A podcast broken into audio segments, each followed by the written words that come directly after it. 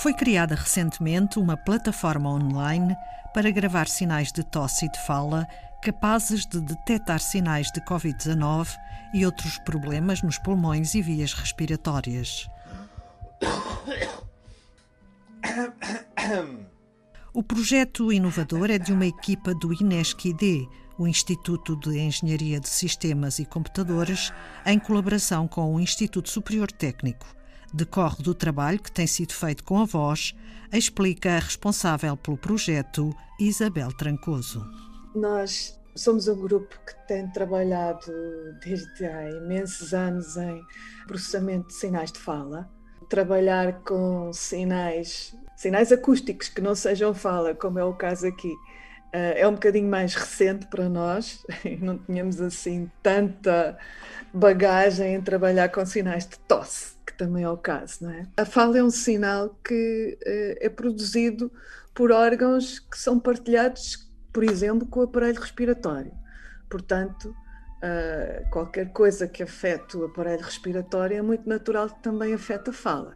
E temos ideia disso como uma simples constipação, não é? Normalmente conseguimos, uh, só ouvindo, detectar se uma pessoa está constipada ou não.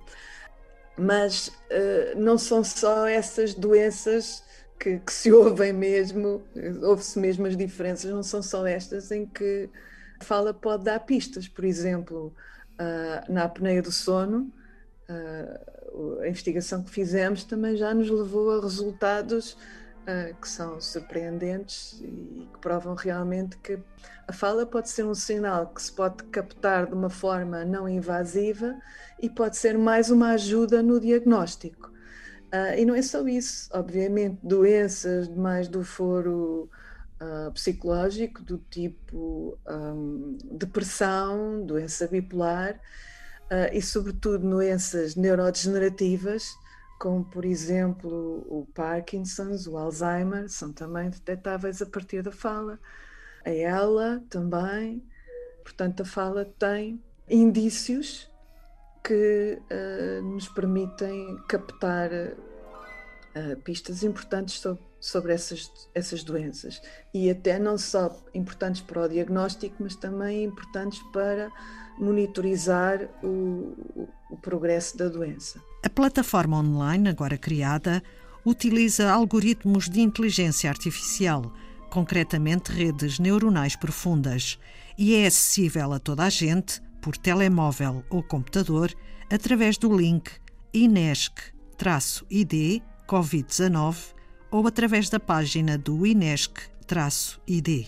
Pedimos às pessoas para preencherem alguns dados demográficos, do tipo faixa etária, hum, sexo e os sintomas.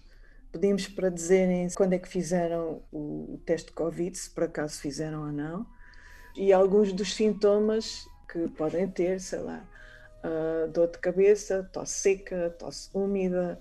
Uh, pedimos também para, para dizer se têm algumas condições médicas anteriores, do tipo asma, alergias, se fumam, dores no corpo. Pedimos uma série de, de sintomas que possam ter e de outras condições uh, clínicas que possam ter. Depois, a seguir, é que entramos propriamente na recolha, pedimos às pessoas para uh, simularem a tosse, umas três vezes, depois pedimos às pessoas também para simularem uh, que estão a ressonar. É algo que parece ser importante para a detecção de, de doenças do tipo apneia do sono, por, precisamente por ativarem as vias aéreas superiores, e neste caso também pode ser ainda estamos a investigar isso, importantes para a detecção do, do Covid. E depois pedimos às pessoas para dizerem uh, vogais prolongadas, nós chamamos vogais sustentadas, dizerem um A durante algum tempo e depois para lerem um, um texto que é de alguma forma um texto bastante vulgarizado uh, na área do processamento da fala. É um texto que foi inicialmente escrito para o inglês, de forma a garantir que há exemplos de todos os tons no inglês, e quando foi traduzido por linguistas para o português europeu, uh, garantimos também que, que, na tradução se preservavam também esses exemplos para o nosso inventário sonoro. E depois, finalmente, pedimos às pessoas para falarem de uma forma uh, mais espontânea, portanto, sem ser ler, porque os sinais de respiração se detectam sobretudo da fala espontânea e não da fala lida, onde uh, a pontuação, uh, de alguma forma, já faz algumas imposições. Portanto, pedimos às pessoas para descreverem uma imagem. No total, deve demorar entre 5 a 10 minutos. O projeto está na fase de recolha dos sons das pessoas, recolha essa que é feita sob anonimato. A ideia da investigadora Isabel Trancoso é criar uma espécie de inventário sonoro, no qual a diversidade é muito importante. E, sobretudo, ter também exemplos de fala e tosse e ressonar de pessoas que têm outros problemas respiratórios é também bastante importante, porque nós também queremos poder mapear uh, na, na fala esses outros problemas respiratórios para que possam ser distinguíveis do Covid. Nós, em paralelo com esta recolha, estamos também a trabalhar com algumas bases de dados do, do estrangeiro, que de alguma forma têm algumas limitações, mas que estamos a, a aproveitar para para irmos construindo qualquer coisa, portanto já estamos a treinar os nossos algoritmos para conseguir eh, ter uh, cada vez melhores resultados. E quando tivermos resultados uh, que esperamos que sejam úteis, bons, nós aí com certeza que tentaremos divulgar o mais possível e falaremos com os médicos e tentaremos ver se eles acham importante este auxiliar diagnóstico pode ser pode ser conseguido através das, das gravações. É muito simples de adaptar uma plataforma destas para, em vez de fazer apenas recolha, dar indícios, dar probabilidades de, ou pelo menos alertas, dar alertas que é preciso fazer um, um teste de Covid. Nunca será uma base de diagnóstico única, será uma análise complementar.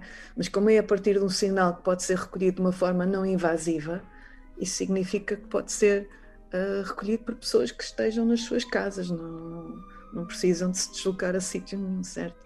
Isso é uma das grandes vantagens. Há projetos semelhantes a decorrerem na Universidade de Augsburgo, na Alemanha, e no Imperial College de Londres. Isabel Trancoso começou a pensar neste projeto em março do ano passado, na primeira fase da pandemia da Covid-19. Toda a experiência que tínhamos com, com as outras doenças que já mencionei levava-nos a acreditar que isto pudesse também ter um impacto positivo para ajudar com o Covid, mas nunca pensei em março e sobretudo porque os nossos números começaram, os números de infectados começaram a, a descer com alguma rapidez, portanto eu nunca pensei que a investigação que poderia fazer pudesse ir a tempo de ajudar com algo. Entretanto, comecei a ouvir também colegas no estrangeiro a fazerem esforços idênticos, porque realmente tudo indicava que isto poderia ser importante uh, mas com alguns resultados, uh, enfim, um bocadinho prematuros demais, porque experiências com base em muito poucos resultados, em muito poucos dados, uh, nunca são assim absolutamente conclusivas. Às vezes aprende-se em vez de se aprender a detectar uma doença, aprende-se mais sobre as condições de gravação em que as gravações foram feitas do que propriamente os sintomas, e temos que ter muito cuidado com isso às vezes os sinais, as bases de dados são, são extremamente desequilibradas, muito mais negativos do que positivos.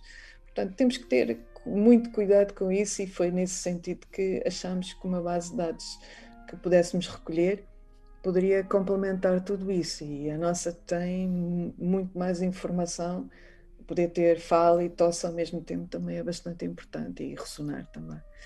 E, portanto, eu nessa altura pensei que não iria a tempo, mas no outono passado, quando comecei a ver esta, esta vaga a crescer, disse: não, eu vou deixar de esperar, quero, quero fazer o possível por ajudar também, por contribuir também para este esforço.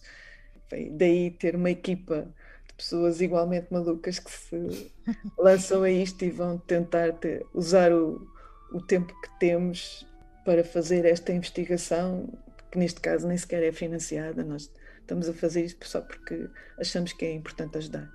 A única coisa que nós garantimos foi que tínhamos a aprovação da Comissão de Ética do Técnico, do Instituto Superior Técnico, para fazer este estudo. No futuro, as análises à voz vão ser cada vez mais importantes como forma de diagnóstico, prevê Isabel Trancoso, responsável pelo projeto da plataforma online de recolha de vozes para diagnosticar sintomas de Covid-19, por exemplo. Pode aceder a esta plataforma através do link INESC-ID Covid-19 ou através da página do INESC-ID. Só precisa de tossir e falar um pouco. Abababa.